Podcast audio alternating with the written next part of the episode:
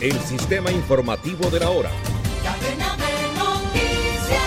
Prosperidad Social anunció la puesta en marcha de un paquete de obras de infraestructura constituido por 268 obras viabilizadas, que tendrán una inversión de 780 mil millones de pesos, dineros que corresponden a las vigencias fiscales del 2023 y 2024.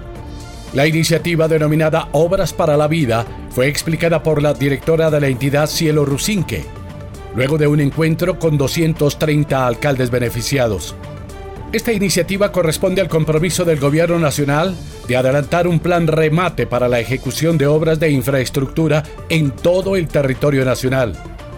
Algunas de ellas son obras que estaban rezagadas por problemas en su ejecución y otras son priorizadas teniendo en cuenta los territorios en mayor situación de vulnerabilidad, indicó la directora.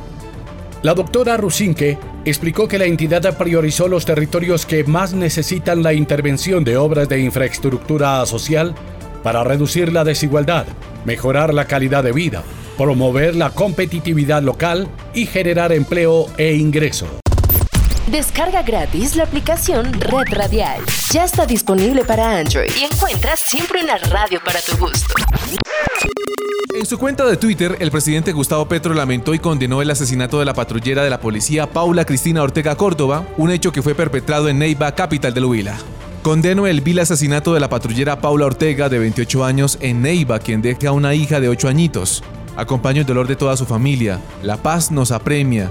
No podemos perder más víctimas en esta guerra absurda, escribió el jefe de Estado.